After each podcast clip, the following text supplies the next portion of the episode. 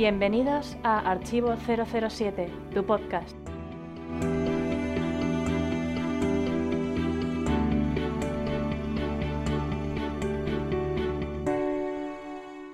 Aquí estamos otra vez en el podcast mensual de Archivo 007. Soy Alberto, alias Clark, y me acompaña en esta ocasión Jairo, al que conoceréis como Licencia para Comentar en el Foro. Bienvenido de nuevo al programa. Un placer volver y un honor poder coincidir contigo al fin, que este ya es mi tercer podcast, pero es el primero que tengo contigo. Es verdad, habéis coincidido con Alberto Bon en las anteriores ocasiones. Pues nada, vamos con ello, empezando como siempre con las opiniones de los oyentes. Opiniones de los oyentes. Han opinado Rapsodia 154, Miles Messervy 008, Pablo Arrieta, Pablo Ortega, GGL 007, Jaime Lazo y un servidor. Les ha gustado especialmente el debate, el reportaje de Jaime Lazo y la promo. Pues no me extraña que les gustara el reportaje de Jaime Lazo porque es que estuvo sensacional, está haciendo unos reportajes eh, bon tras el telón de acero fantástico y además es una temática pocas veces vista, ¿verdad? Sí, es cierto, siempre es curioso conocer cómo se percibe el personaje de Bond en otros países y lugares, sobre todo en los años 60 y demás, ¿no es así? Sí, sí, porque es que tienen una perspectiva totalmente opuesta a lo que nosotros lo, vemos aquí en Occidente, ¿no? Que lo vemos como un héroe o, como un entretenimiento y en estos países, eh, sobre todo pues en, la antigua URSS, pues, pues claro, lo ven como, como alguien que, que es una mala influencia, ¿no? Bueno, pues vamos a seguir con el podcast. Espontáneo.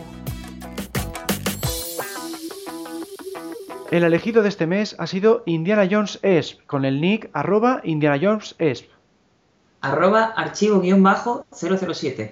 Nos volveremos a cruzar. Tenemos demasiado en común para no hacerlo. Un placer compartir espacio y conoceros. Hashtag Cificon 2015. Bueno, pues gracias Indiana Jones EVS. Nosotros también lo pasamos de maravilla con vuestra asociación en el evento de Valencia. Y eh, bueno, pues a los demás os recordamos que no solo estamos en archivo007.com, sino también en el email podcast archivo007.com en Foros 007, que está en archivo007.com barra foros, y en las redes sociales Facebook, Twitter, Google YouTube, Instagram y LinkedIn.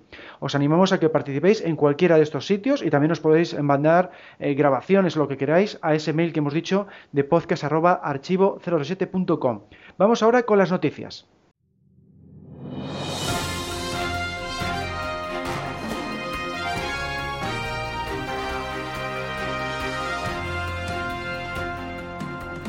Noticias del mes.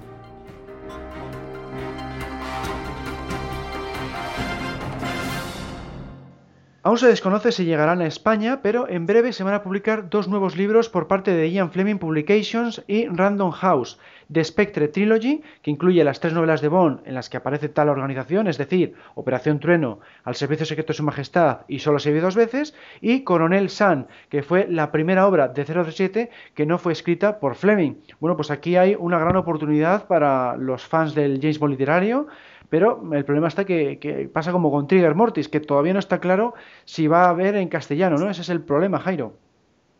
A ver si llegan en español, porque, jo, es, yo llegué tarde a, a la saga y ya cuesta mucho encontrar los libros antiguos en español. Entonces, todo lo que sea traer material literario, yo la verdad es que lo agradezco porque así me lo puedo leer todo. Entonces, a ver si, a ver si suerte y llegan, hombre. Y siguiendo con las novedades literarias, Jaume Palau ha escrito Licencia para viajar, una guía sobre los diferentes lugares del rodaje. La obra cuenta con un prólogo a cargo de Joan Casanova, el fundador y presidente de nuestro gran club, el Archivo 007. Toda la información referente a este título lo podemos encontrar al parecer en licenciaparaviajar.com. Genial, vamos. Es una guía que creo que tenemos que echarle todo un vistazo. No sé si tú estás de acuerdo, Alberto. Pues sí, porque la temática de las localizaciones pues no siempre ha tenido muchos libros ni mucha importancia en, las guías generales, ¿no? que se suelen basar más en temas de, personajes o de gadget o de cómo se hizo, pero de tema de localizaciones hay muy poco, mm, muy poco libro y menos en español, que eso es lo, bueno que tiene esta obra. Luego seguimos con eventos porque los pasados 10 y 11 de octubre se celebró Cificón 2015 en la Rambleta de Valencia. El club Archivo 07 acudió con varios de sus agentes y hemos de decir que fue todo un éxito. La gente disfrutó mucho con nuestro stand de objetos de coleccionista, nuestra charla y por supuesto con el Aston Martin DB5 de nuestro compañero Manolo alias DB5. Además, entrevistamos en exclusiva a Julian Glover, alias Cristatos, en Solo para sus ojos. Contactamos con la FIG, la Asociación Española dedicada a Indiana Jones. Se inscribieron nuevos socios y aparecimos en prensa. Vamos, que en general fue un evento que yo personalmente disfruté muchísimo. Mis compañeros del foro y del club, pues también. Y vamos, que ha sido, ha sido un éxito realmente descomunal y en breve pues publicaré el, vídeo subtitulado de la entrevista que hicimos a Julian Glover. Eh, tú, Jairo, no pudiste asistir, ¿no? No, me pillaba muy lejos y es una pena porque he estado siguiendo los vídeos y todo el material que he podido ver y la verdad es que pintaba muy bien. Además, Julian Glover en exclusiva es que es genial. Es una pena que, a mí me pille tan lejos, pero, pero vamos, si ha sido un éxito, todos contentos. Yo el primero. Eh, y continuando, ya se puede disfrutar de las seis figuras de cera de los actores Bond en el Museo Madame Tussauds de Londres. Han supuesto cuatro meses de trabajo para 20 escultores y un coste de 200.000 euros por cada una. Yo personalmente, que estaba pensando en hacer un viaje a Londres, ya, ya más motivos no puedo tener, desde luego. Pues sí, te coincide de maravilla porque eh, pues ahora se va a estrenar Spectre, va a haber mucho revuelo por el tema, tienes esto del Madame Tussauds, eh, eh, todavía llegas a ver la Bonnie Motion, que sigue allí en, en pleno centro de Londres, entonces tienes ya muchas razones para hacer el viaje. Bueno, luego vamos a videojuegos. James Bond World of Espionage, el nuevo videojuego para móviles, ya se puede descargar completamente gratis. Podéis uniros a la alianza Archivo 007 si queréis jugar con los mejores agentes secretos. Pues nada, ahí tenéis un título más de 007. La verdad es que está viendo muy pocos en ordenador y en consolas. Entonces, bueno, pues por lo menos tenemos esta opción en móviles, ¿verdad? Sí, de hecho, eso es lo que te iba a comentar. Digo, es una pena que parece que ya los juegos solo salen para móviles cuando yo lo que demando, por ejemplo, son más juegos para consolas. Yo es que con los móviles me llevo como bon con los coches, los acabo destrozando. y bueno, continuando con coches. Aston Martin pasa por una mala racha. El fabricante de coches anuncia el despido de 295 puestos de trabajo, lo que equivale a un 10% de la plantilla. No sé, no será porque no le hace publicidad a James Bond, no sé, parece que ya los Aston no, no están en alza o algo así, ¿no? Ya debe ser que hay mucha competencia, porque claro, marcas de lujo también hay, hay muchísimas, pero es extraño porque eh, vuelve a estar en Spectre, tiene más publicidad que nunca. Y bueno, pues igual lo que tiene que hacer es abaratar los precios, porque es verdad que son coches de, alta gama. Vamos ahora con la sección de spoilers de Spectre. Spoiler, spoiler, spoiler, alerta spoiler. El tema de Sam Smith para Spectre, Writings of the Wall, debutó en el número uno y le dio a la saga su primera canción en el tope de la lista de popularidad en Gran Bretaña. La canción registró 70.000 copias vendidas en su primera semana, destronando a Justin Bieber. Es el quinto sencillo de Smith en alcanzar el número uno en Gran Bretaña.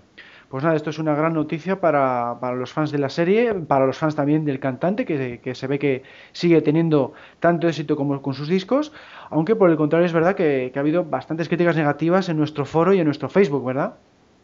Sí, vamos, yo no la he escuchado porque quiero ir lo más poco orientado a la película para que para sorprenderme más. Entonces la canción, aunque sé que ha salido, todavía no, no la he escuchado.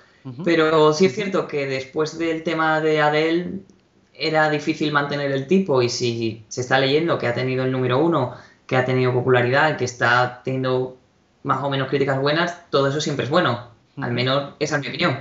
Sí, sí, le, promociona la película y puede fomentar luego que, que la gente pues vaya también a verla.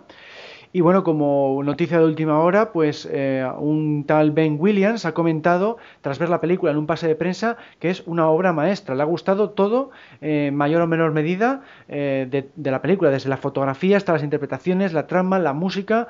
Eh, ha llegado a decir que considera superior a las tres anteriores de Craig aunque dice que claro, que Spectre no podía existir sin aquellas, y termina diciendo que Craig es por fin James Bond. O sea, ha habido eh, un, pase de prensa recientemente, este es un fan de la página web MI6 de House of James Bond, y el resto de medios que han acudido a ese pase, de, pues, de revistas como Variety, por ejemplo, han puesto la película por las nubes, y eso pues hace que, haya grandes esperanzas para todos los fans de que vuelva a ser eh, una gran película Bond. Vamos ahora con las novedades de Archivo 007. ¿Ya estamos en el futuro, Doc? Sí, estamos exactamente a día 21 de octubre de 2015. ¡Qué fuerte, Doc! Lo sé, Marty, lo sé. Ver el avance de la humanidad es algo emocionante. No, Doc, no me refiero a eso. Mira ese cartel. ¿El del Club Archivo 007? Sí, sí, ese. E, es una pasada. Al fin se ha creado una asociación española sobre James Bond. Santo Dios, tengo que hacerme socio ya. Te esperamos en archivo007.com, la mejor web de James Bond en español.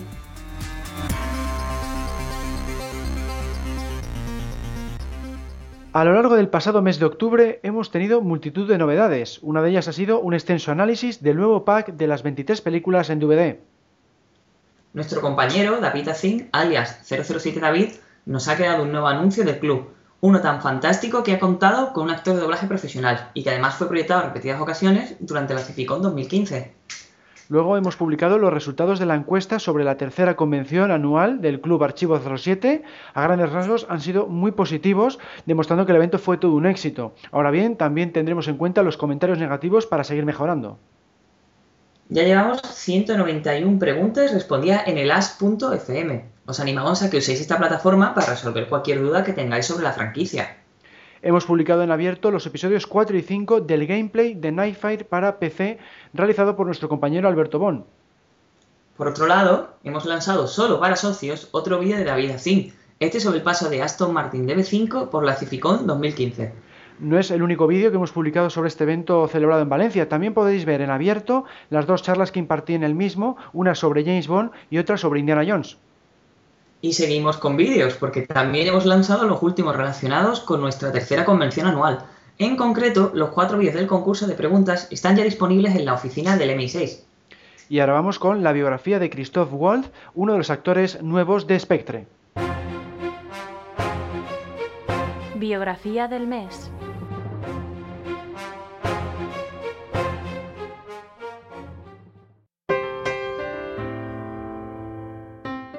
Christoph Wolf nació en Viena, Austria, el 4 de octubre de 1956. Resulta curioso que, si bien sus padres eran decoradores, sus bisabuelos y sus abuelos habían sido actores. Ese fue el camino que escogió desde un principio al estudiar interpretación en un seminario de Viena y en un instituto de Nueva York. Sus primeros pasos como actor los dio en teatros de Suiza y Austria. Cabe destacar que Christophe habla inglés y francés con fluidez, además de su alemán natal y un poco de italiano, como quedó claro en la película Malditos Bastardos, una cinta por cierto que le hizo obtener su primer Oscar en la categoría de Mejor Actor de Reparto. El segundo llegaría poco después con Django desencadenado, una película que también fue dirigida por Quentin Tarantino. A estos galardones hay que añadir otros muchos en ceremonias tan prestigiosas como la de los Globos de Oro, la de los BAFTA o la del Festival de Cannes. Sus orígenes cinematográficos datan de 1982. Fue entonces cuando se estrenó Fuego y Espada, su primera película. Sin embargo, no ha sido hasta los últimos años cuando ha recibido los mayores reconocimientos. Entre sus filmes más relevantes se encuentran Lapislázuli, Bailando con el Diablo y Agua para Elefantes. Desde Archivo 007 queremos dedicar este podcast 089 al actor Christoph Wolf para que mantenga su calidad interpretativa habitual en Spectre.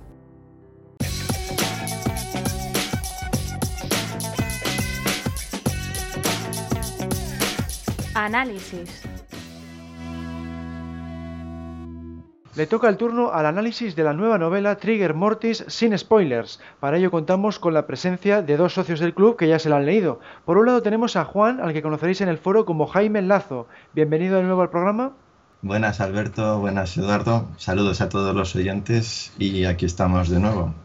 contento de compartir micrófono otra vez contigo y es la primera vez con el gran Eduardo y nada, es un año redondo para los fans de 007. Tenemos el estreno de Spectre, pero también ha habido novedades en el bond literario.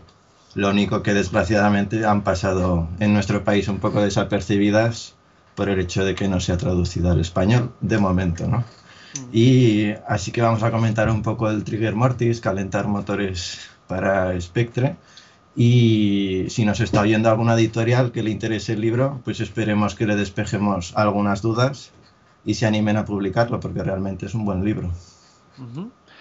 Y luego, por otro lado, tenemos a Eduardo, al que conoceréis como Evardo. Bienvenido de nuevo al podcast. Hola, saludos a todo el mundo, saludos a ti, Alberto, saludos a ti, Juan, y a todos los aficionados a James Bond que nos estarán escuchando. Bueno, pues en primer lugar, ¿qué os ha parecido la trama de la novela, Juan? Para mí la trama es de los puntos más fuertes de este libro. No sé si estará de acuerdo Eduardo. Pues la verdad es que sí, es una trama que me ha gustado y yo la veo un poco como una película, en el sentido de que se podría hacer una, una película basada literalmente en lo que es la, la trama de esta novela, eh, pero mm, sería casi una novela como de las primeras, tipo Doctor No, tipo Goldfinger, Mm. y quedaría muy bien. Eh, Me ha gustado mucho la trama, sí. Yo también, lo de la trama para mí es lo, mejor. Hay una trama con muchos, muchos giros de argumento, es un argumento muy complejo. Eh, yo es algo que destacaría, ¿no? Es como una maraña de argumentos y al final se va tirando del hilo, del hilo, del hilo y realmente no sabes lo que pasa hasta la mitad final del libro, o sea, la segunda mitad del libro. Sí, hay una cierta intriga porque realmente Bond no sabe lo que está pasando ni lo que se pretende hasta bien avanzada la novela, ¿no?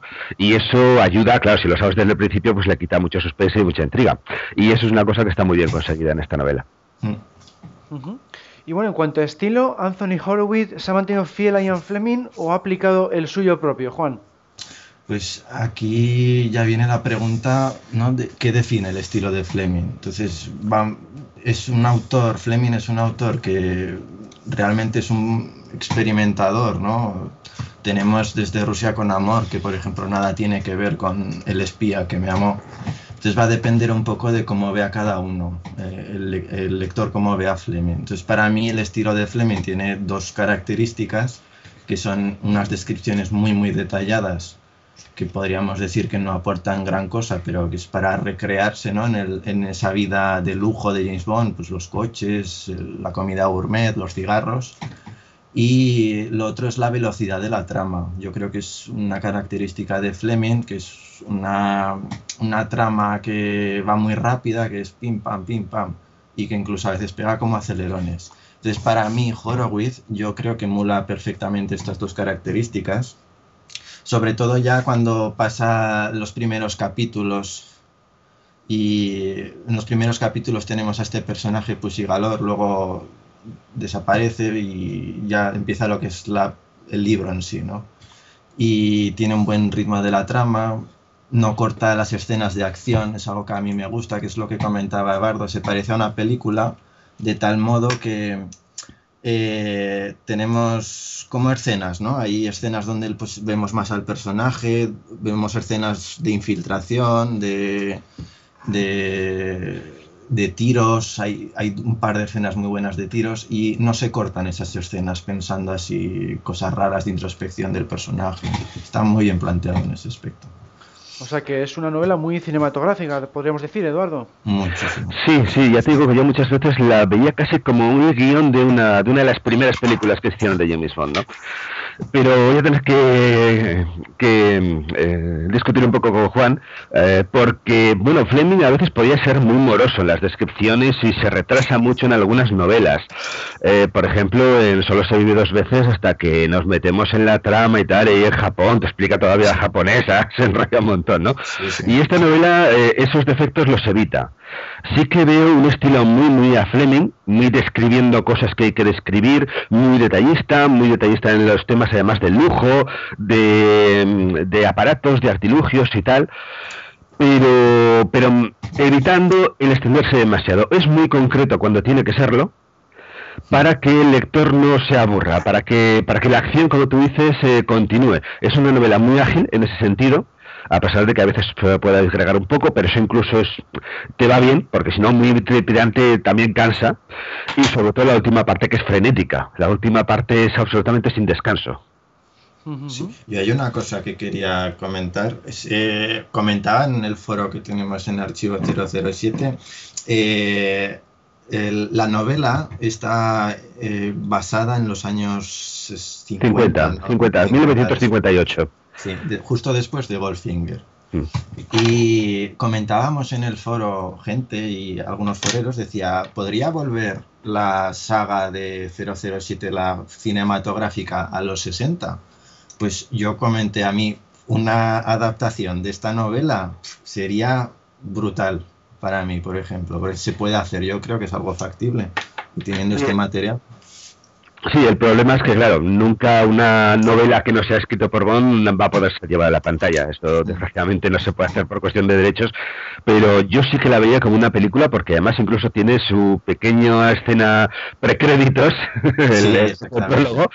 Luego tiene una introducción con, con Pussy Galore, bueno, tampoco es desvelar nada porque son los primeros capítulos, y luego ya para meterse directamente en la trama. Sí que salió una muy buena película de, de esta novela, pero yo veo que, por cuestiones de derechos legales y otros temas, pues es imposible. A pesar de que, bueno, tampoco es desvelar nada, eh, uno de los capítulos de esta novela está escrito casi completamente por Fleming. Mm. Que es algo que en la, en la, propia portada se nos dice, en la propia portada se dice With Original Material by Ian Fleming, es decir, con material original de Ian Fleming. Porque eh, el autor, eh, Horowitz, le presentaron una serie de, bueno, de guion, de bueno, de esbozos que había escrito Ian Fleming, pero que no llegaron a nada y que bueno, él pudo elegir uno y aprovecharlo para incluir la novela con alguna pequeña adaptación, pero sí que esta novela tiene un capítulo casi casi al completo escrito por Ian Fleming. Pero bueno, a pesar de eso, perdón, a pesar de eso, me temo que desgraciadamente nunca podrá llegar a ser una película. Bueno, eso es una pena. Yo de hecho no sé si te pasó a ti como a mí me pasó cuando yo empecé a leer la novela, el teaser, este que tenemos, el prólogo, que está en la novela, a mí me súper descolocó muchísimo, porque sabíamos que había cosas de... se comentaban las noticias que daba el propio Horowitz y todo eso, de que iba a haber carreras de coches y más o menos yo iba con la intención de, bueno, pues va a haber aquí carreras de coches, va a empezar todo esto así y es completamente inesperado, por ejemplo. Absolutamente. Bueno, y en términos generales, ¿qué os han aparecido los personajes, Juan? Uy, a mí el personaje que más me ha gustado es el villano. No sé si a Eduardo también le gustó mucho el villano. Sí, a mí me ha gustado porque es muy difícil a estas alturas ya encontrar un villano original. Es decir, ya está todo tan trillado, se han hecho tantas variaciones con los villanos que encontrar algo que sea original eh, cuesta. Y Horowitz lo ha conseguido, además con un personaje muy coherente a lo largo de toda la trama, que todas sus acciones son perfectamente explicables y no te dice, bueno, esto ahora lo hace por, bueno, porque tiene que ser porque si no, pues muere, ¿no? Eh, no, en este caso, o sea, todo lo que hace el villano es perfectamente coherente y, y al 100% dentro de lo que es el personaje con su historia y con su trasfondo. Sí, el Horowitz al final del libro ya se acaba la novela y él hace unos comentarios como unos agradecimientos y él comenta que él se ha informado mucho, él ha hecho mucho trabajo de investigación y, se nota. Y se nota muchísimo, no solo dentro de la saga, sino ya de, él comenta que dice, he hablado con profesores de universidad para que me expliquen aspectos técnicos, he visto los coches de carreras, eh, los he probado, incluso dice que los ha probado. Y hay una cosa. Que nunca olvidará, Sí. Y una cosa que es que se basa en hechos históricos. El, villano está basado en unos hechos históricos. Ciertamente, sí. Sí, entonces eso le da un trasfondo muy creíble al villano. Y entonces, unos hechos históricos muy, muy, muy chungos, por así decirlos, que marcan mucho y al villano se le va la olla completamente. Se está pasado de bola. Y, con un motivo realmente comprensible. Sí, sí, comprensible totalmente, pero además lo cuenta todo y es un villano redondo para mi punto de vista, como dice Eduardo. Sí, sí, muy, muy bien conseguido. Bueno, y en cuanto a chicas y aliados, Juan, ¿qué, qué te han parecido? Pues tenemos, no sé si decir tres chicas o dos chicas y media, sinceramente, pero digamos que es las chicas Bond, eh, digamos, el libro, como ya sabemos, tiene dos partes. Podríamos decir que hay una chica bon para la primera parte y una chica bon para la segunda parte. Y son chicas muy guerreras, o sea, son chicas que se manejan solas.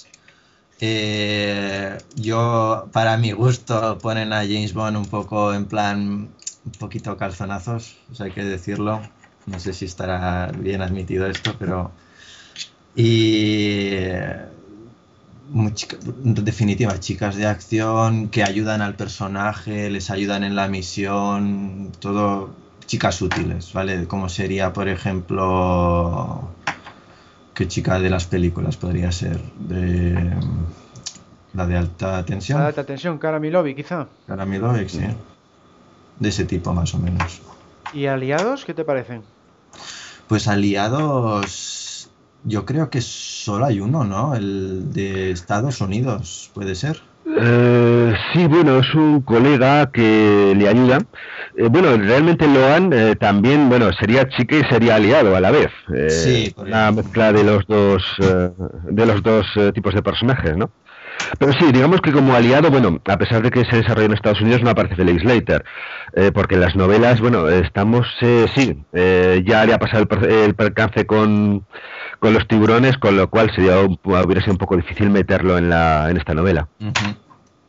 Sí, entonces el James Bond acaba en Estados Unidos y digamos que ya con la información que tiene dice, oye, tener cuidado, ¿vale? Y va a una a una una base de eh, cohetes. Una base de cohetes y ahí nos encontramos un buen aliado. A mí, a mí me ha gustado porque es un aliado muy creíble. O sea, es un tío que dice, ostras, a ver, nos viene un espía inglés a decirnos tener cuidado y aquí mi jefe está pasando como de, de todo dice, voy a ayudarle en lo máximo que pueda, pero es un aliado con limitaciones. O sea, dice, bueno, yo te ayudo en lo que puedo, pero tengo superiores encima que me limitan un poco.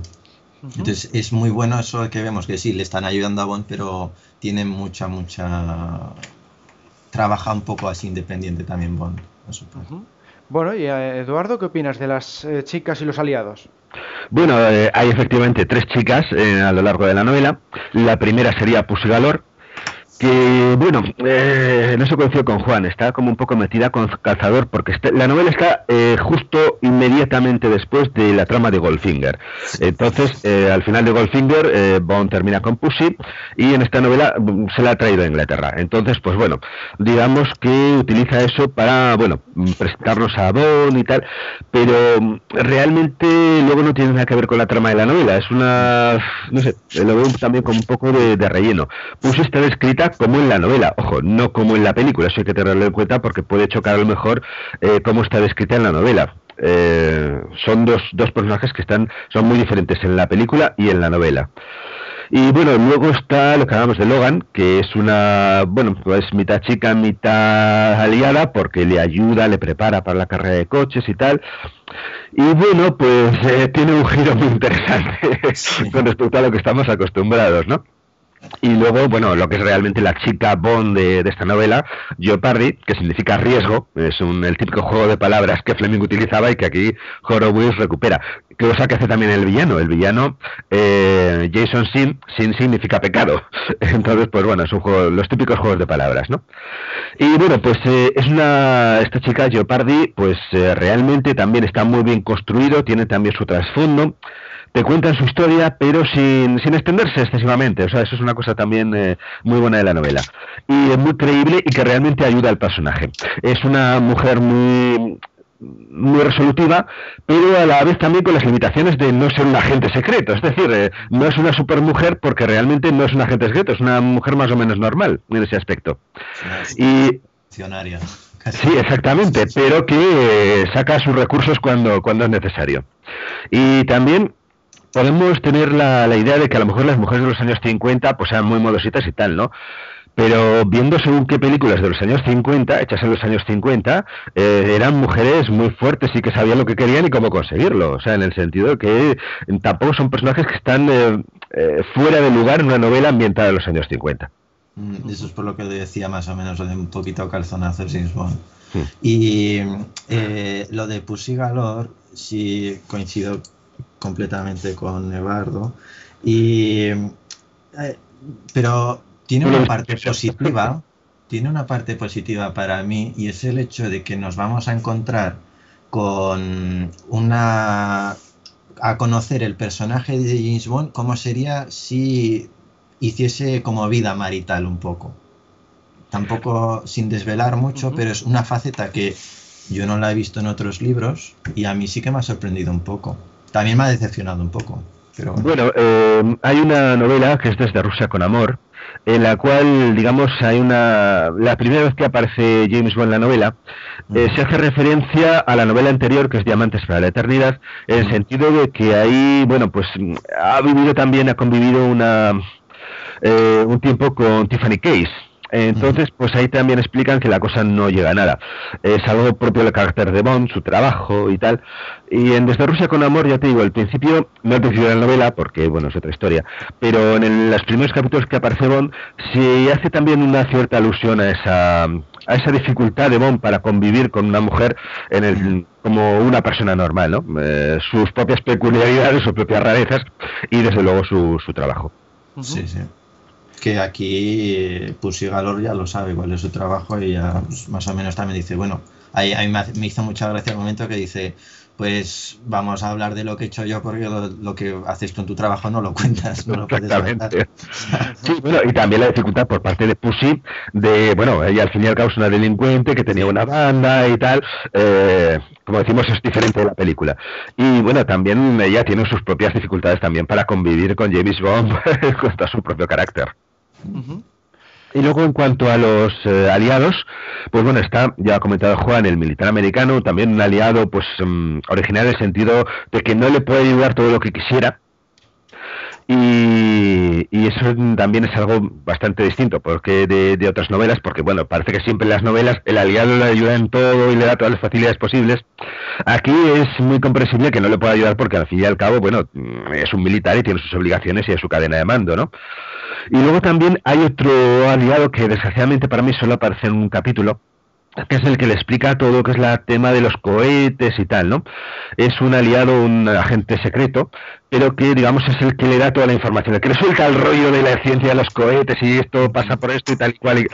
Es un capítulo que hubiera sido muy rollo de otra manera, pero que con este personaje es un personaje muy colorista, muy...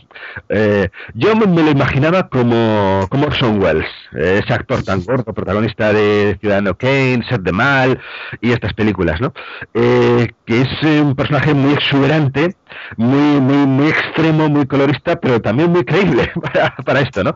Y, es un aliado que a este sí le explica todo el trasfondo de los cohetes, de por qué pasan las cosas y tal, y es un capítulo que hubiera sido muy rollo, escrito de otra manera, pero que gracias a este aliado, con esta personalidad tan fuerte, pues le pues resulta muy entretenido. Bueno, y en comparación con el resto de las novelas de James Bond, eh, ¿cómo las situáis? Es decir, ¿creéis que supera a Fleming, se sitúa al mismo nivel? ¿Quizá os gustan más las novelas de, por ejemplo, de John Garner o de otro autor? Juan, ¿qué opinas?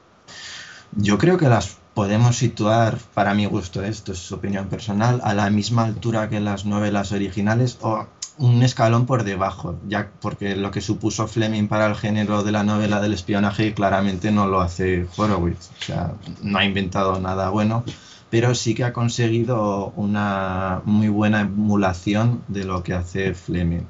En primer lugar, gracias a esa documentación que él, que él hace, solo de las, de las novelas de Fleming, o sea, a mí me dio un poco también la sensación de que estuvo, se leyó las novelas con, una, con un librito de notas al lado y decía, venga, voy a poner este, este, esta, este, esta cita, ¿no? Que sale aquí en Goldfinger. O, o sea, da muchas, ¿cómo decir?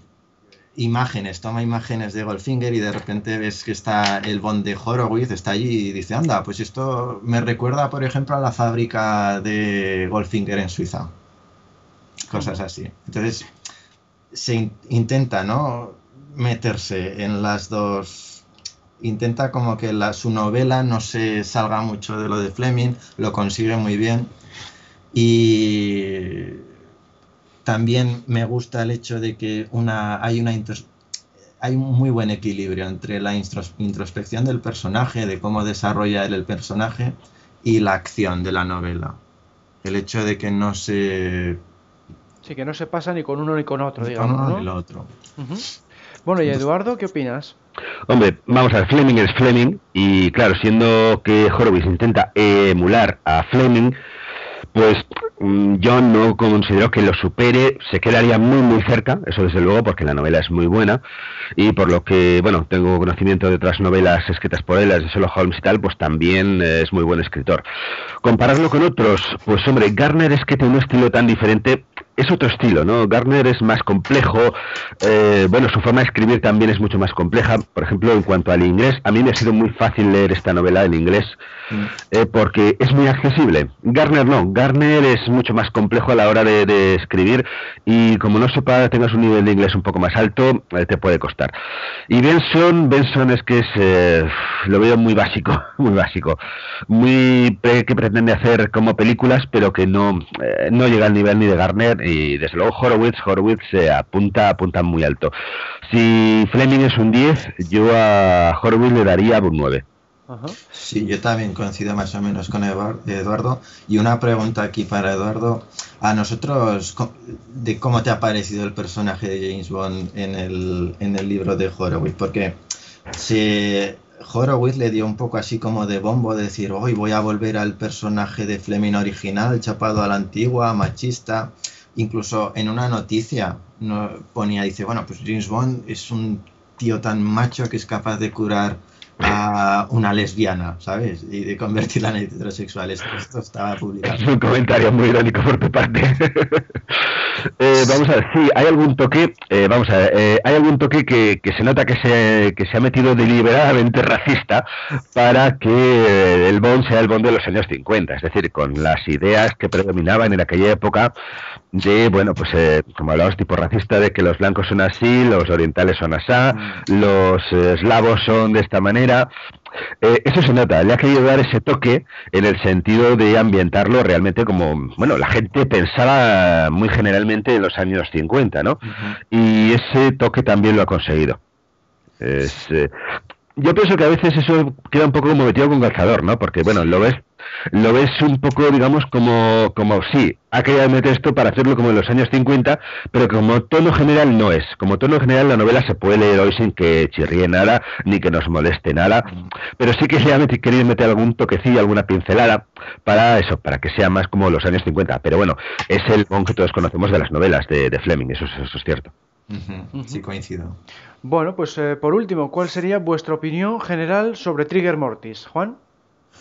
A mí me ha encantado. Y quiero decir una cosa, yo, si ahora mismo a una persona que se quiere meter en el bond literario, yo casi que le recomendaría este libro, sinceramente. O sea, por el hecho de lo que hemos, acabamos de comentar ahora, es un buen literario, pero como metido para el siglo XXI. Hemos de pensar de que Fleming ya son casi 60 años, ¿no? O más, incluso puede ser. Desde que empezó a escribir el Bond, las cosas han cambiado y conseguimos casi lo mismo, casi, pero desde una perspectiva un poco más moderna. Y me refiero aquí, por ejemplo, pues a la forma de presentar la trama, a o sea, el tipo película ¿no? que, hemos, hemos comentado, la, acción, yo creo que hay mm, escenas muy mejores de acción que en algunos, en algunos libros de Fleming, sobre todo. Y yo quiero destacar también, aparte de, de, lo que acabo de comentar, el hecho de que yo es la primera vez con, un libro de James Bond que he experimentado eh, la inquietud, ¿vale? Porque James Bond, superagente, o sea, ya sabemos que no va a morir. O sea, el personaje principal que al final va, va a saber salir del apuro y todo eso. Pero esta vez ha sido la primera vez que yo, el villano, lo ha puesto en un aprieto impresionante. Y yo digo, ostras, de aquí no, o sea, no sale. Bueno, sabiendo que sí que va a salir, porque James Bond, pero decir, ostras, me lo ha sabido transmitir muy bien el agobio que está sufriendo el personaje. Pues eso es muy, destacable, sí. Entre esto y, lo que comentáis de que el villano sea original, pues esto ya son dos puntos muy importantes. Y bueno, Eduardo, opinión general. Pues muy buena, muy buena. Yo le daría un 9 a la novela, eh, por no darle un 10 en el sentido de que él lo reservaría para algunas novelas de Fleming. Y desde luego la recomiendo, sí, como, como dice Juan, para una persona que, digamos, quiere iniciarse en las novelas de, James Bond y que, digamos, no, eh, digamos, le, mm, no sé, le cueste un poco empezar con Fleming por aquello del desfase histórico y demás, pues sí que le recomendaría Trigger Mortis. Porque incluso como novela, aunque uno no haya leído absolutamente nada de James Bond, es una muy buena novela. Tiene, pues eso, está muy bien estructurada, tiene una primera parte que, bueno, quizás sea un poco superflua, pero que también nos ayuda a definir el personaje. Luego, una segunda parte, digamos, en la fase del entrenamiento, la carrera y tal, el nudo, donde se plantea una primera acción de Bond para que veamos eh, cómo se desenvuelve en una situación, en una misión, porque realmente es la misión. La, segunda parte, ya con el villano, digamos que va un poco a su, a su estilo, ¿no? Pero es una segunda parte, como digo, la trama de la carrera y tal, pues muy emocionante, muy descriptiva también, pero sin exagerar tiene un perfecto equilibrio entre lo que es la acción, y en eso estoy de acuerdo, entre lo que es la acción, lo que es la introspección y lo que es la, la descripción de, los ambientes, incluso de los personajes. Y luego la tercera parte, ya, bueno, lo que realmente es la segunda parte de la novela, ¿no? que es toda la trama de los cohetes y, el plan del villano, que, es prácticamente sin descanso, acción, pero que tampoco es una acción que abruma es muy muy creíble para incluso para lo que son los años 50, porque es una novela muy anclada en esa época y que realmente eh, es una acción trepidante, pero que no desentona tampoco con lo que son los años 50. Es, está muy muy bien conseguido, es una novela muy buena, a mí me encantó como novela, como novela de James Bond y como novela secas. Y dentro de lo que es una novela de James Bond, eh, casi perfecta en el sentido de que tiene todo lo que uno espera en una novela de James Bond. Vemos a James Bond, lo vemos con chicas, lo vemos con el villano, lo vemos en escenas de acción, en escenas de, bueno, lo que, lo que decía Juan, ¿cómo demonios va a salir de aquí, no? Eh, eh, pues, o sea, prácticamente lo tiene todo.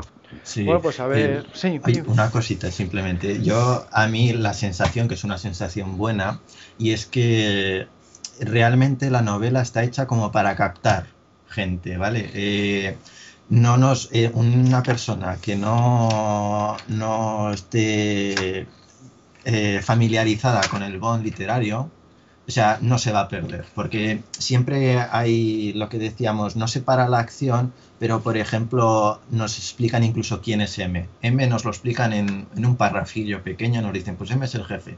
O aparece la secretaria de James Bond. dice, bueno, pues esta es Loelia Possonby, esta es la secretaria de James Bond. y le explica nada, en tres, cuatro líneas quién es. No hay una sensación de que te vayas a perder. Por ejemplo, que tú estés leyendo un libro de Fleming y te diga, hoy y aparece Felix Leiter, el amigo de James Bond. dices, vale, pero ¿y qué historia hay detrás de ese... Pues bien, ¿no? Pues ahí a ver si eh, os hacen caso las editoriales españolas y consiguen... Sí, esperemos que lo traduzcan, porque como novela, incluso como novela, aunque uno, no haya leído absolutamente nada de James Bond, es una novela muy entretenida y muy buena. Y desde luego, mm, no hace falta haber leído ninguna novela de James Bond, es una novela de muy alta calidad por sí misma. Además, se han editado novelas de Horowitz ya en España. No entiendo por qué está no, no de publicarse. Pues a ver, a ver. Salía Gonzalo, creo que fue el que el, último que contactó con la editorial de Horowitz en, la, oficial, ¿no? La internacional. Y sí que comentó por el foro que había, les habían confirmado que una editorial española se había interesado, por lo menos. O sea que yo no sé si nos estará escuchando, yo que le animo a esa editorial que coja el testigo y que lo y que la edite aquí en España, porque eh, es una, yo para mí es una novela que incluso no necesita del tirón de la película de Spectre para venderse. Pues a ver, a ver, a ver si os escuchan y, y lo tenemos en español en breve. Y nada, pues gracias Juan por participar una vez más en el programa y esperamos verte pronto con tu sección Bond tras el talón de cero. Sí, estaremos pronto. El siguiente va a ser sobre el Smers, el gran enemigo de Bond ruso. Así que nos veremos pronto. Y bueno, y gracias a ti también, Eduardo, por regresar al podcast y por todos los aportes que estás haciendo en los últimos meses en la web. Pues muchas gracias y no os preocupéis que todavía hay más aportes en camino y no tiene pinta de parar.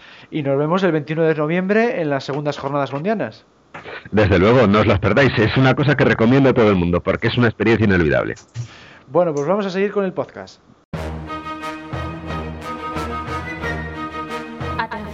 Las unidades, atención, el debate comenzará en 3, 2, 1.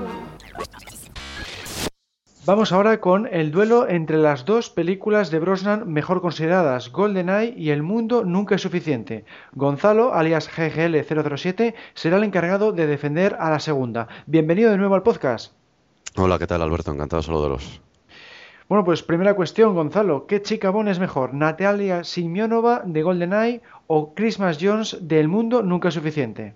Bueno, aquí para empezar ya sabes que hay una posible ambigüedad porque en el mundo nunca es suficiente, es una película atípica y las chicas podía ser una, podían ser dos, porque bueno, Electra es casi tan chica principal como Christmas Jones.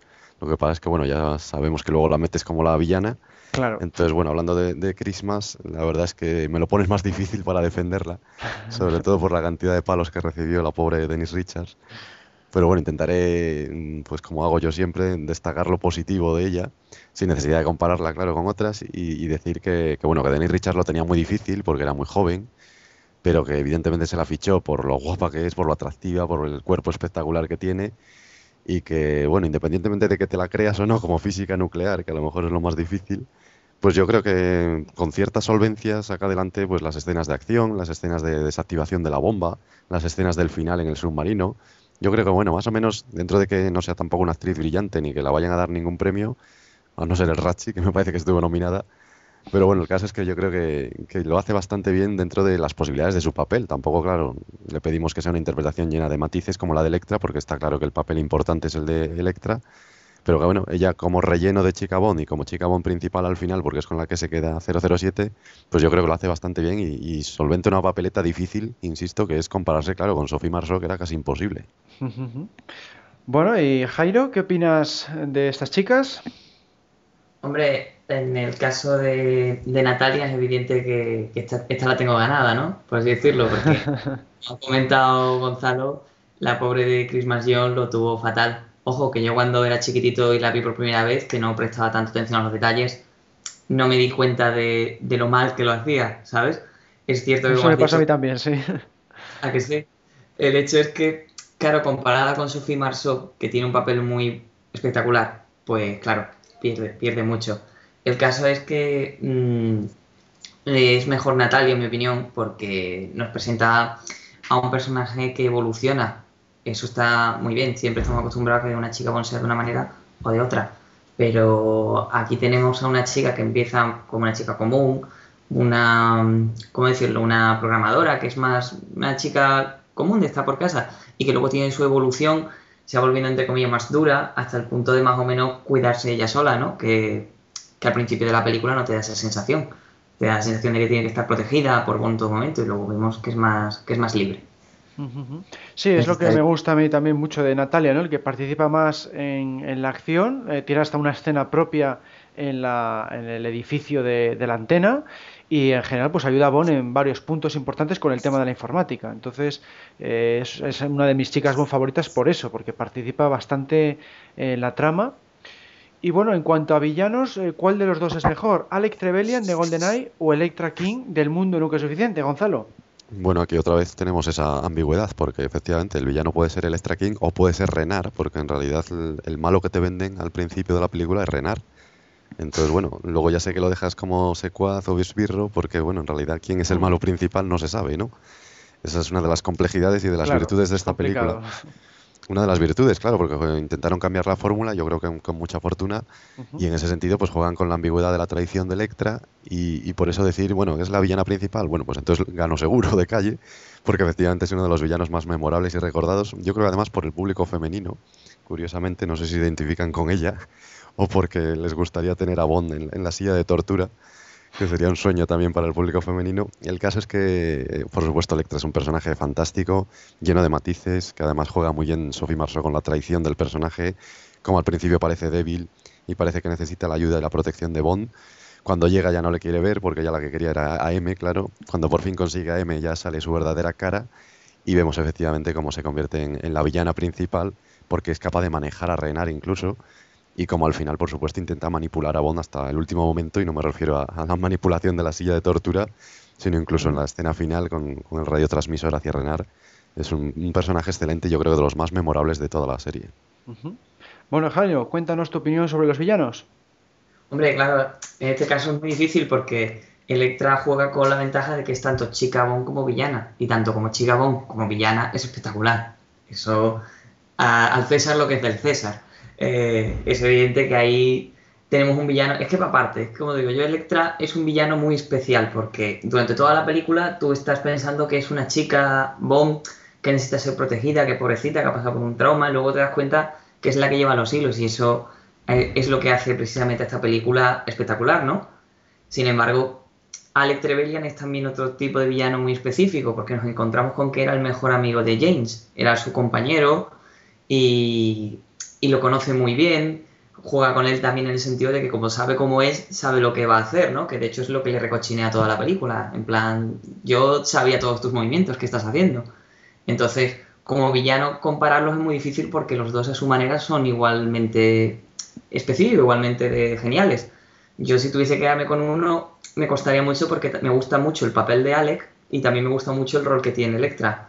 No sé si tú te quedas también como yo, Alberto.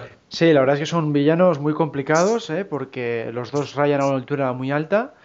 Pero bueno, yo me decanto más por Alec por el tema ese de que era amigo de Bond, era también un agente doble cero, y me gusta que esté a la misma altura que Bond en todos los sentidos, porque, porque ha sido agente doble cero, tiene el, mismo el mismo entrenamiento, la misma trayectoria, y eso da lugar luego a un enfrentamiento sensacional en la, en la antena. eh, entonces me parece, eh, para mí es el mejor villano de la serie, me parece que cumple con todo lo que se espera de un villano Bond, ¿no? Tiene Bueno, también el- el, sí, el de- bueno, para terminar, que tiene también el, el clásico defecto físico, que en este caso es la cara quemada, y tiene todo ese eh, elemento de suspense de que no sabes que es el villano hasta la mitad de, o, o bien avanzada la película, ¿no? Entonces tiene muchos puntos positivos, en mi opinión. Dos, dos matices, si me permites. Sí. Eh, Electra también tiene el, el matiz físico, que es muy interesante porque no lo vemos, pero Es cuando se quita el pendiente nos damos cuenta y resulta que nos estaban engañando incluso con eso, y es muy, muy bonito el, el gesto. Y, y bueno, el defecto, bueno, defecto entre comillas, claro, yo no veo defectos nunca. Pero claro, con Alec Trevelyan el problema que le veo ya sabemos que es el pasado, eso de la Segunda Guerra Mundial y que Sí, eso pasan sí, cosas que ya sabemos que hay un problema de edad, que en realidad el papel no iba a ser para él, sino para alguien mayor y claro, al final bajaron un poco la edad y, y bueno, eso chirría un poco como Eso para sí. considerarlo yo creo el, el mejor de la serie, pero bueno. Pero Bueno, siempre se dice que, que Bond se enfrenta, siempre que anuncia una película de James Bond, Bond se ha enfrentado a su némesis, Bond ha encontrado su... Yo creo que Alec Trevelyan sí es su némesis y sí es su igual, porque literalmente ha tenido su, como ha dicho Alberto, tiene su carrera, entonces en ese aspecto es su auténtico némesis. Mm, Yo es así, esa es la, la forma en que yo le defiendo, aunque es verdad que tiene ese notable defecto de argumento de que podrían haberle dado otro trasfondo, ¿no? Porque no encaja con, con la edad que tiene el personaje. Pero bueno, eh, quitando ese detalle, vamos, a mí me, me gusta mucho por eso, porque está a la misma altura que Bond, tanto en el plano físico como en el intelectual, ¿no? Eh, sirve de, de- puede servir tanto de villano principal como de esbirro, porque tiene eh, muy buenas cualidades en ambos, en ambas vertientes, vamos a decir. Claro, a mí es que cuando me se habla de villanos y de la némesis, yo pienso más en alguien intelectualmente Intelectual, superior y que sea claro. mayor de edad y que la némesis sea el esbirro, claro, el que pelea con Bond al final Claro. y que se dan una paliza de verdad, como puede ser pues desde Red Grant hasta Tiburón o tantos otros. Eso es. A mí me gusta eso, que tenga la- la- las dos vertientes, porque luego el enfrentamiento final que tiene en, la antena, pues me parece grandioso. Bueno, hablando de esbirros, eh, ¿cuál eh, veis mejor? ¿Senia Onatov de GoldenEye o Renard del Mundo Nunca es Suficiente, Gonzalo? Claro, aquí de nuevo tenemos esa ambigüedad, Renar es el esbirro, es el villano Claro. principal, bueno, no lo sabemos, eso es lo que juega y la gran virtud, como decimos, de- del mundo nunca es suficiente. Eh, bueno, Renar me parece un villano interesante, yo lo considero villano. Y, y bueno, decir que se inspiraba en, Chacal, en, Carlos el Chacal, el famoso terrorista internacional, y Ramírez Sánchez, que tiene además una imagen muy parecida a la de Renar con la cazadora de cuero aquella. El caso es que, bueno, obviamente Chacal y Renar, Renar quiere decir zorro en francés. El caso es que, bueno, eh, Renar es un villano que tiene el matiz físico en este caso, es mm, de los más audaces de toda la serie, porque el matiz es que está muerto antes de empezar. Eso, claro, no lo habíamos visto nunca. Efectivamente, tiene una bala en la cabeza que le está matando, no sabemos cuándo se va a morir y eso le hace insensible al dolor. Bueno, esa segunda parte ya es lo más un poco fantástico, pero bueno, el caso de que esté muerto me parece a mí que sí que le añade un matiz incluso más tétrico, ¿no? El tipo este ya está muerto, o sea, no tiene nada que perder porque ya lo ha perdido todo. Ese detalle me parece muy interesante y eso le permite, por supuesto, pues jugarse la vida sin ningún problema, arriesgarlo todo y por supuesto amenazar a Bond de, de, manera física, tanto al final como de manera pues mortal con la bomba atómica y todo eso que iba a hacer. El caso es que bueno, me parece bastante interesante y la interpretación de Carlyle era un actor mm, pues bueno, vinculado a la comedia o a, papeles incluso más arriesgados como el de Trainspotting y sin embargo en este caso yo creo que queda bastante bien el, el, papel de villano, sobre todo con esa cicatriz terrible y yo creo que el enfrentamiento final pues también es, está bastante logrado en ese submarino en una escena dificilísima. Bueno, ¿y qué opinas tú, Jairo? Pues, hombre, sí. Eh, hace, volvemos a lo mismo, como es, te lo pintan como el villano y luego acaba siendo el esbirro. Esa gira de tuerca queda, queda muy bien. Que ves que Electra es la que le ha manipulado a él y no él a ella, que es lo que pensabas toda la película. Lo hace un villano también muy destacable. Pero, pero precisamente también es muy destacable Xenia Onatov, porque con Xenia tenemos una esbirro rollo Fiona Volpe, en plan Femme Fatal, pero que además también físicamente se puede medir con Bond. Que durante la película tú vas pensando, ostras, que no se lo enganche, que como lo engancha se lo lleva por delante. Que es más o menos lo que pasa en la escena de la sauna, ¿no? Que, que tuvieron que dejar los calentamientos, ya me entendéis. El caso es que dice que, que como esbirro me gusta más Xenia porque eso, porque es una chica atractiva, es dura y también se puede medir físicamente con James Bond cumple, cumple muy bien todo lo que, hace, lo que es un esbirro, ¿no? Que hay esbirro que solo está más centrado en el cuerpo a cuerpo, tal y cual, y, y, además está un poco, también tiene su puntito majareta, ¿no? Que se nota que es sádica, que le va el masoquismo, con lo cual también tiene muy buena química con el enfrentamiento con Bond, ¿no? Que está acostumbrado a tratar con féminas de todo tipo. No sé qué os parece a usted. Sí, sí, eh, yo votaría también por Senia porque es un, para mí uno de los personajes más originales de la serie. Es la primera vez que vemos a James Bond combatiendo físicamente con una villana. Normalmente es un enfrentamiento eh, no tan físico como es en este caso. Y además pues tiene esa cualidad de que es muy sádica, de que disfruta haciendo daño a los demás, es muy retorcida y muy apropiada para la, para la franquicia y vamos que supone todo un reto para Bond por lo que dices porque está un poco a, a, su altura en el plano en el plano físico y en general pues me, me gustó desde el principio. Renal por el contrario eh, no me entusiasmó cómo enfocaron el tema de, de, que no siente dolor porque luego no lo, no lo enfatizan demasiado en el enfrentamiento final en el submarino. Yo hubiera puesto alguna escena más en la que se ve que no tiene dolor y eso le da ventaja pero no, no, me gustó mucho cómo le enfocaron en, en ese sentido. Se, se, le enfocó, por ejemplo, más en, en, la escena de lucha contra Stamper, del Mañana Nunca Muere, y ahí realmente sí que notas que, que es un animal, que no puede Bon con él, no le, no le, está haciendo nada. Ahí se reflejó mejor que con Renar, que sí que tiene esa capacidad, ¿no? Entonces, bueno, me, me flojeé un poquitín por eso, aunque también es uno de mis esbirros favoritos. Que conste que a mí también me gusta más eh, El Mañana Nunca Muere, pero bueno, hoy, hoy toca hablar de esta. y, y, quería decir también respecto a Senia, que Fanke Jensen está fantástica. A mí lo que, bueno, no sé si menos me gusta o lo veo un poco flojo es el, el final de Senia. Yo, no sé, prefería otra muerte, otro tipo de muerte, porque al final queda colgada de un árbol, uh -huh. se da un golpe como si fuese en la cabeza, que en realidad es casi lo mismo de la sauna, ¿no? Otro golpe en la cabeza y por eso se muere, pues no sé. Pero golpe poco... en la cabeza no, es asfixia, no la asfixia sí, bueno, con el que árbol. Es, que se queda allí asfixiada en el árbol, pero que sí. en realidad no, no, la vemos morir, no sé, de una forma más espectacular o más brillante, no sé. Oh, ya. Lo que pasa que... Quiero decir, en el caso de Renar es evidente, ¿no? La muerte es mucho más eh, dramática, incluso morbosa, que le atraviesa del cuerpo la bala esa que sale propulsada por el gas. Ya, ya. Sí, pero apunte. Eh, es que ten en cuenta que realmente le pegan un tironazo y casi que se tendría que partir en dos. Lo que pasa es que GoldenEye pretendía que fuese una película para todos los públicos. No puedes poner una muerte muy gore, pero realmente su muerte es muy gore, porque es que un, le, le tira para atrás un helicóptero, eso claro. le, a la espalda. Lo que pasa es que está enfocado eso muy suave, eso sí es verdad. Está enfocado claro. más suave que otras, que otras películas. Bueno, vamos ahora con los aliados. Jack Wade de GoldenEye o Sukoski del Mundo Nunca es Suficiente. Gonzalo. Bueno, aquí sí que tengo un, un, personaje brillante que es Valentín Zukoski y que, bueno, tiene esa virtud que tienen muchos personajes de volver en la serie, lo cual les hace siempre entrañables, por algo es una serie y tanto nos gustan las series y la capacidad del serial. En este caso, Robbie Coltrane, un cómico inglés que, bueno, se conoce muchísimo en las islas y que ya aparecía en GoldenEye precisamente, pues bueno, regresa en esta película por el gran éxito que tuvo y lo hace además muy bien porque le encontramos dueño de un casino, sigue siendo corrupto, rodeado de chicas, una empresa de caviar, ya podemos imaginar que todo lo que hace está lleno de corrupción y de, ganar dinero de forma más o menos ilegal. pero por supuesto sigue eso con sus contactos importantes que le ayudan a, solventar a Bond el caso hasta que finalmente llega a su fin, como sabemos. Y, bueno, tiene unas cuantas escenas en la película, bastante más que en GoldenEye. Tiene la escena de acción con el coche y con bueno, aquellos corta árboles. Y, por supuesto, como digo, el final es bastante dramático, sobre todo por el, disparo famoso a, la silla, que unos dicen que se disparaba Bond, que se disparaba a a la rodilla para devolverle la herida o si realmente libera a Bond de, su presa.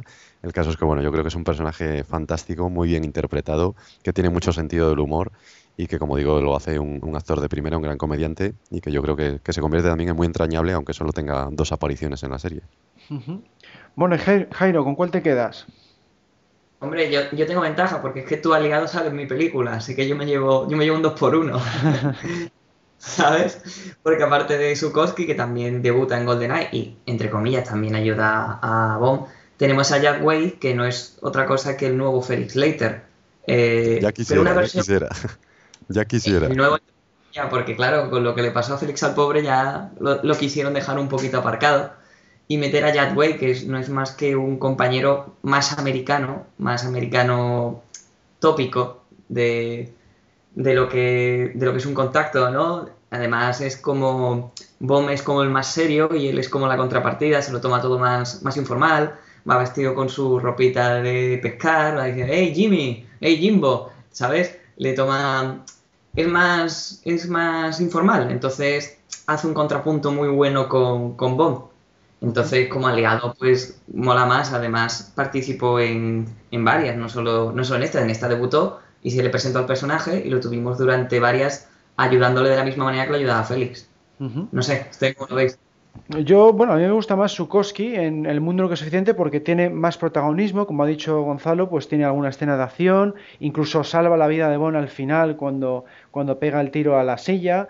Eh, vamos, es un, un, personaje que tiene ese lado oscuro porque ha colaborado en parte con el plan de Electra, eh, tiene muchos matices y está muy, muy desarrollado. Sin embargo, Jack Wade, pues es un contacto igual demasiado cómico para lo que es las películas de Brosnan. Eh, encajaría igual mejor en la etapa de Roger Moore, pienso. Y aunque me gusta bastante, pues veo bastante superior a, a Sukoski, sobre todo en el mundo no es suficiente, que tiene más, más papel. Sí, es que Jack Wade parece una parodia de Felix Leiter, entonces eh, es un poco peligroso bordear ahí el terreno del humor, porque después del gran trabajo que había hecho Felix Leiter en películas anteriores, que Jack Wade sea de la CIA también, parece que trabajan en, agencias diferentes, no sé de qué circo lo han sacado, claro. aparte de sus espantosas camisas.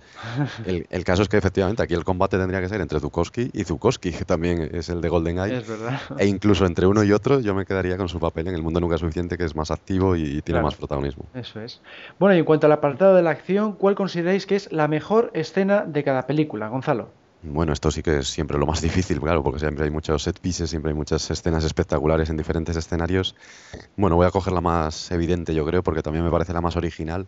Es el espectacular prólogo del Mundo Nunca es Suficiente, el más largo de la serie hasta ahora, y que, bueno, tiene dos partes, pero bueno, la de Bilbao es más sencilla. Me quedo con, con la lancha, por supuesto, y la escena de la lancha en Londres. Yo creo que era la primera vez que veíamos Londres tan activo en, en la serie, tan presente una escena brillantísima con la persecución en el Támesis, sobre todo desde el comienzo, la explosión en el M6, la determinación de Bond de perseguir al villano, ¿cómo lo persigo? que tengo por aquí a mano? Pues una lancha, coge la lancha, se tira por la ventana y literalmente empieza una de las persecuciones más memorables de la serie. A través del Támesis, a través de toda una serie de gadgets que tiene la, lancha, luego descubrimos que era para el retiro de Q, aunque bueno, yo creo que lo dice en broma, porque a ver qué iba a pescar con esos misiles, como no fuese ballenas blancas, no sé qué iba a hacer. El caso es que, bueno, persigue a la, chica del puro por todo el Támesis, no termina ahí la, persecución, ella le consigue crear una barrera de fuego y se mete a través de, la calle de Londres para atravesarla y, coger un atajo.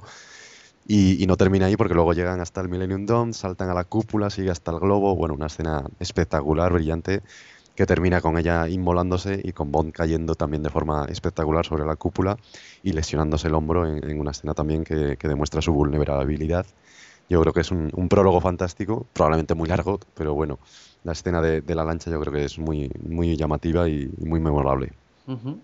Bueno, y Jairo, ¿con cuál te quedas tú? Pues la escena que ha elegido Gonzalo sí es, buenísima, no nos vamos a engañar.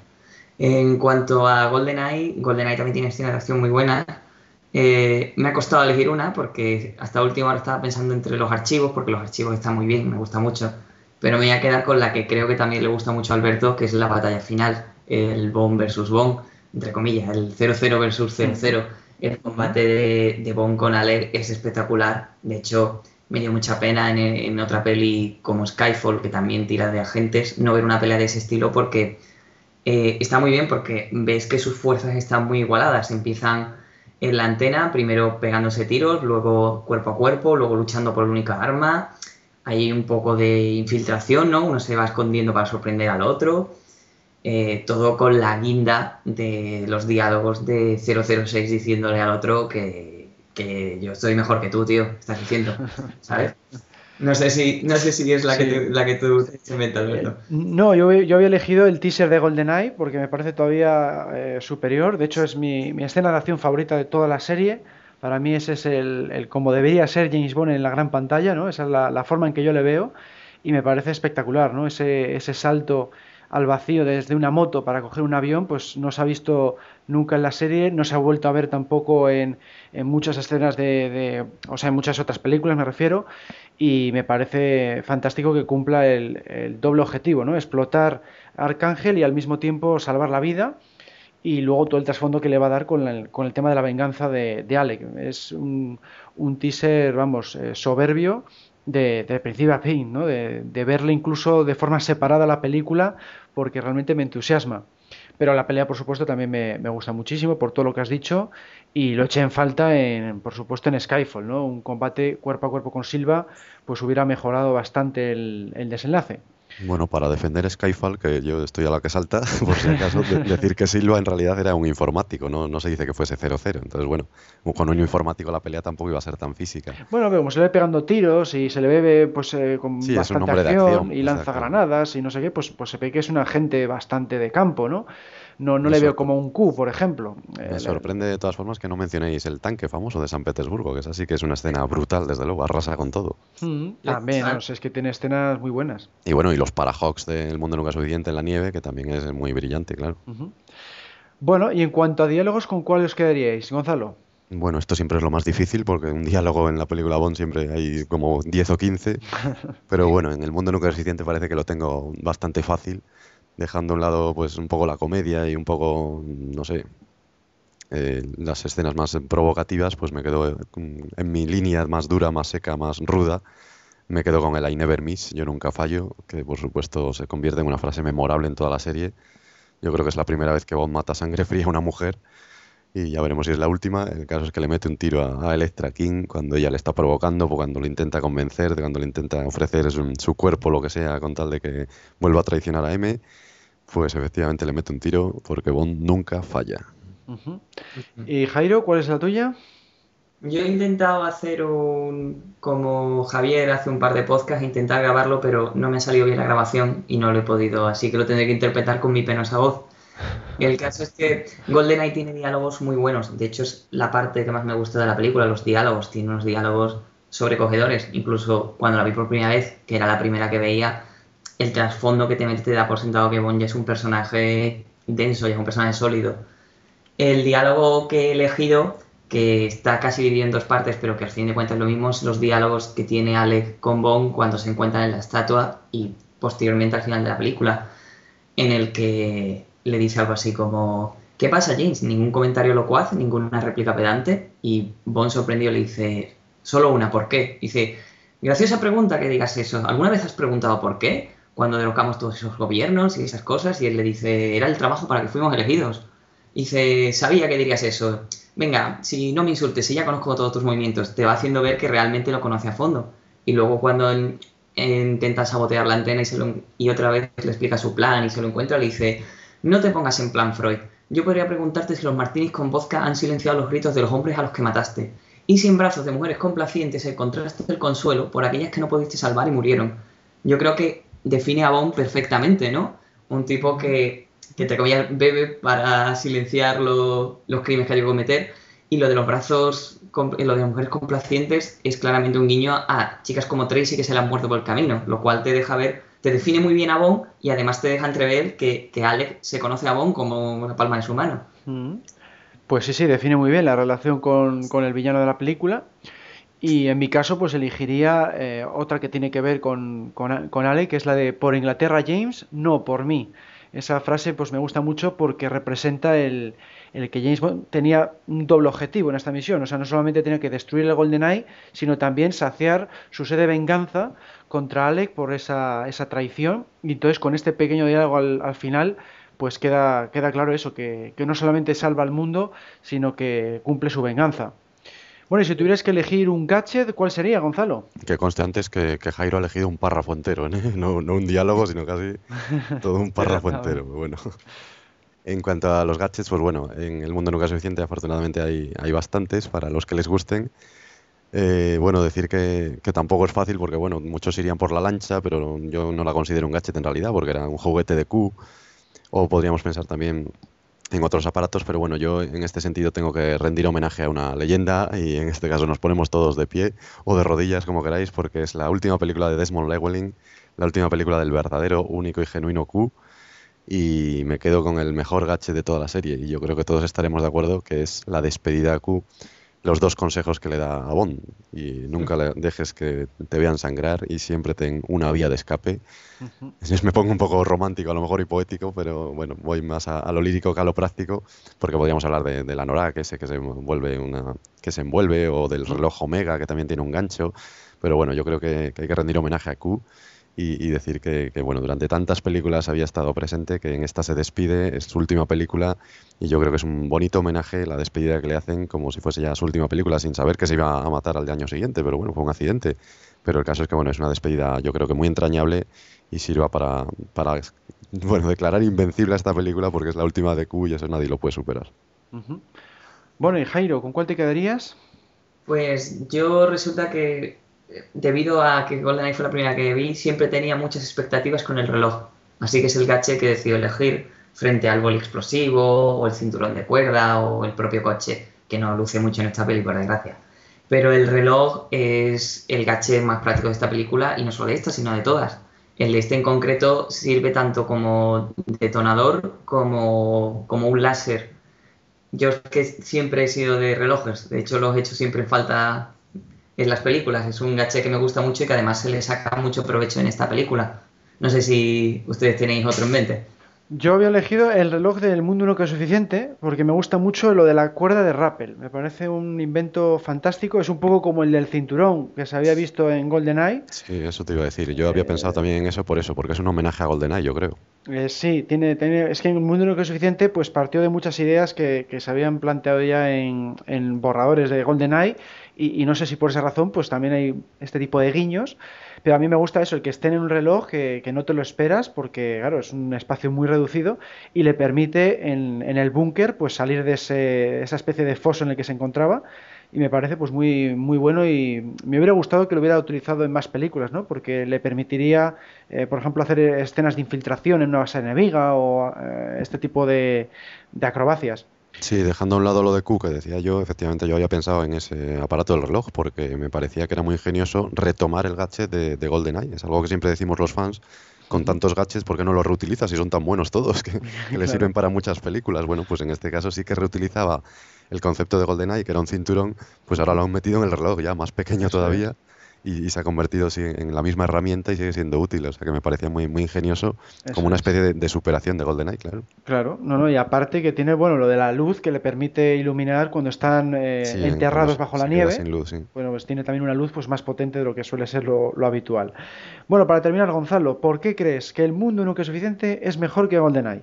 Bueno, eso es mucho decir, porque yo ya sabes que las tengo todas en un pedestal.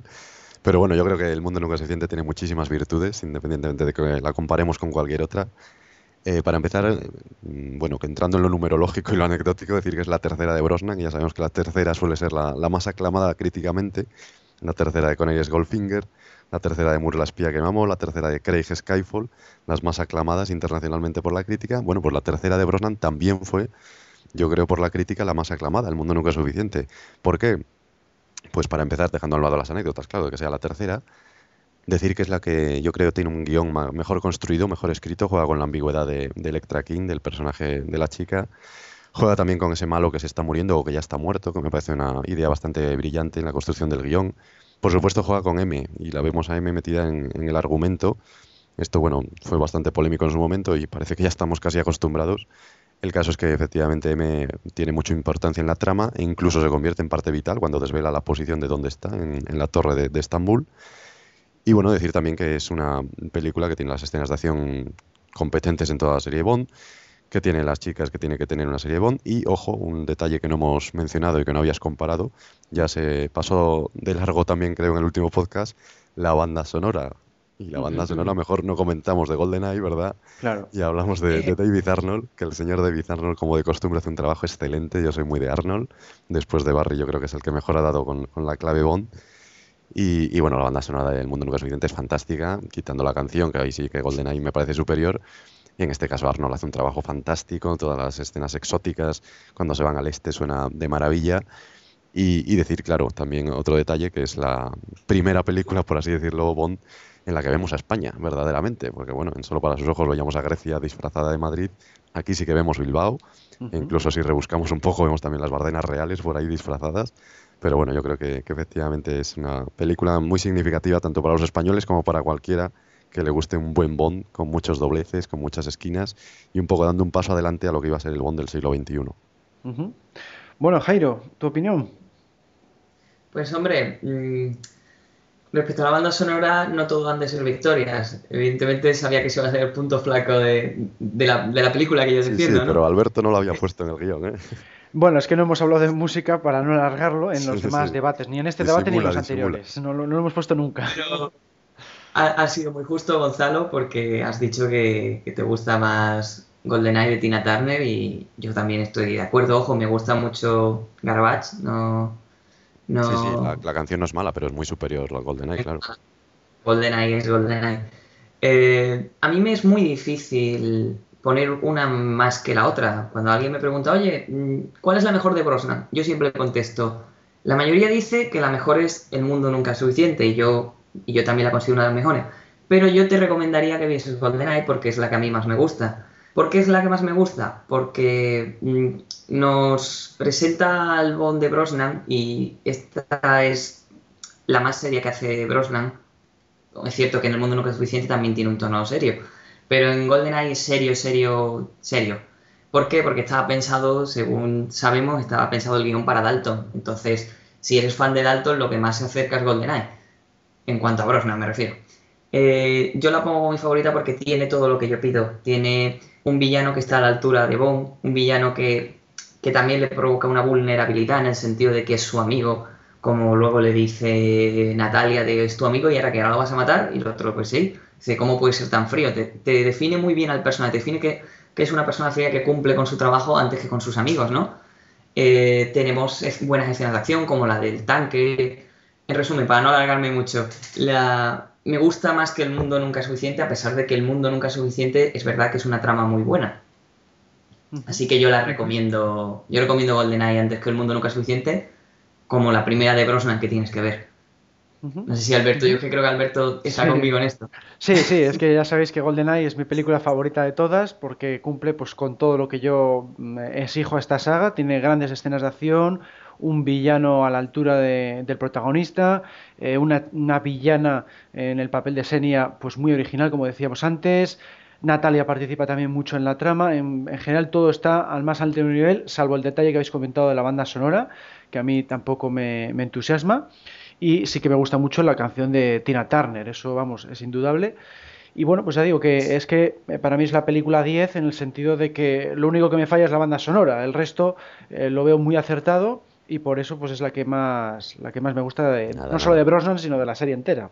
En una película 10 no puede haber fallos, o sea que nada, tendría que ser un 9,5. 9,5, también es verdad. Nada, yo, yo, lo que digo, al hilo de lo que decía Jairo, de cuando te preguntan por cuál de Brosnan es la mejor, yo por supuesto recomiendo las cuatro, porque cada una es diferente, te pueden gustar las cuatro, pero que conste que a mí la que más me gusta es El Mañana Nunca Muere, o sea que si algún día hay que defenderla, yo estaré aquí, porque a mí es la que más me gusta, la que más me divierte y, y la que más veo que, que, que, Brosnan está más cómodo. Otra cosa es que luego él buscase más profundidad en las películas y más seriedad, y por eso su favorita, nos lo dice dice, nos lo confirmará Alberto, yo creo que es el mundo nunca suficiente, ¿no? Eh, el propio Brosnan. No, siempre ha dicho que es GoldenEye su Ah, favorita. GoldenEye. Ah, Sí, yo, sí, yo lo- sí había leído que como él busca esa seriedad y profundidad, sí que con esta había quedado más satisfecho por el desarrollo de Electra y la tradición de AM y todo esto. Pues de hecho le pasa que siempre se equivoca entre las dos eh, segundas películas, es decir, entre el Mañana Sí, nunca muere el nombre, y el mundo es suficiente, nunca sabe cuál es cuál, las tiene bastante olvidadas, pero sin embargo de GoldenEye le quedó un recuerdo muy bueno y siempre, vamos, en las entrevistas yo he leído que, que es la su favorita de las cuatro que ha hecho. ¿eh? Bueno, pues con esto terminamos el debate. Gracias Gonzalo por participar una vez más. Gracias a vosotros por invitarme. Y nada, vamos a seguir con el podcast. Encuesta del mes. 007 alta tensión o 007 licencia para matar. Esta era la pregunta que lanzamos el mes pasado y este ha sido el resultado. 007, Alta Tensión, ha sido la película vencedora y con una notable diferencia porque ha ganado con 55 votos, lo que supone el 61,1% de los votos.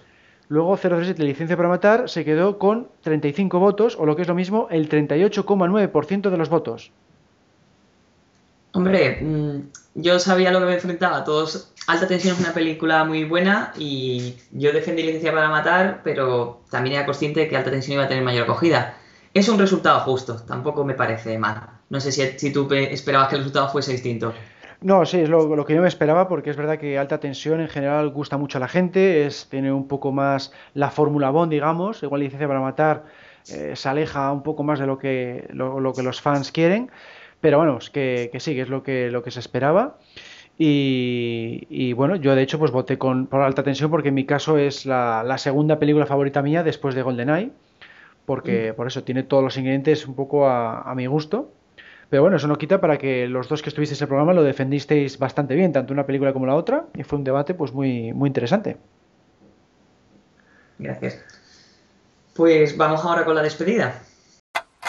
Hola, sabemos que te gusta mucho el programa que estás escuchando, así que seremos héroes. Somos 00 Podcast, tu podcast de cine, cada 15 días en 00podcast.es. Adiós. Y con esto llegamos al final de este podcast 089. ¿Cuáles han sido tus impresiones, Jairo?